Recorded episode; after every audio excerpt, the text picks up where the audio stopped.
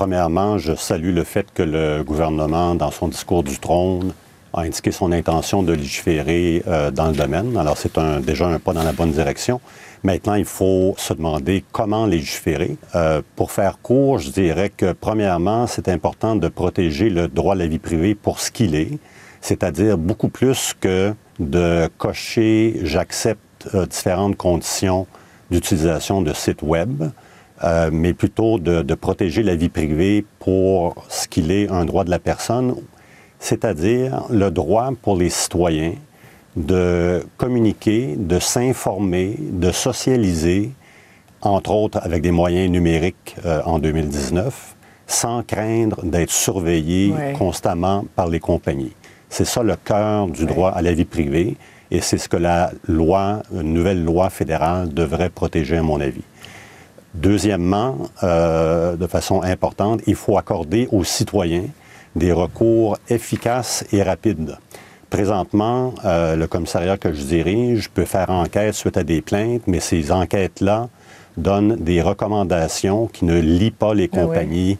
Et on a vu dans Facebook ce que ça donne. Alors, on, demande d'avoir le pouvoir d'émettre des ordonnances pour obliger les compagnies à respecter la loi. C'est le, commissariat qui aurait ces recours-là et d'imposer des amendes s'il y a lieu, si c'est nécessaire.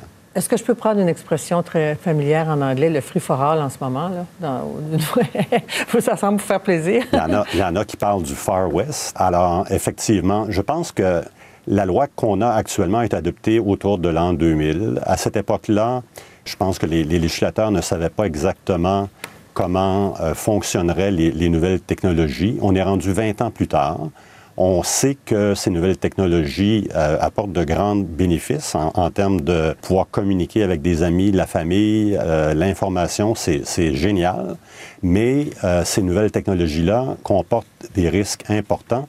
Alors, ce n'est plus acceptable que de laisser des compagnies dicter euh, les règles du jeu, il faut que la loi soit plus claire. Êtes-vous optimiste? Parce qu'on a de la misère à les taxer, ces compagnies-là, ces numériques-là, ces grands géants.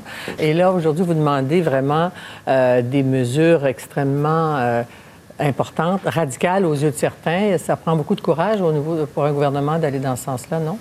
Ce qu'on met de l'avant, c'est pas très différent de ce qui existe en Europe. Et ce qui est encore plus intéressant, c'est que le, le Canada, évidemment, se compare aux États-Unis euh, dans ces questions-là parce qu'on fait commerce avec les États-Unis.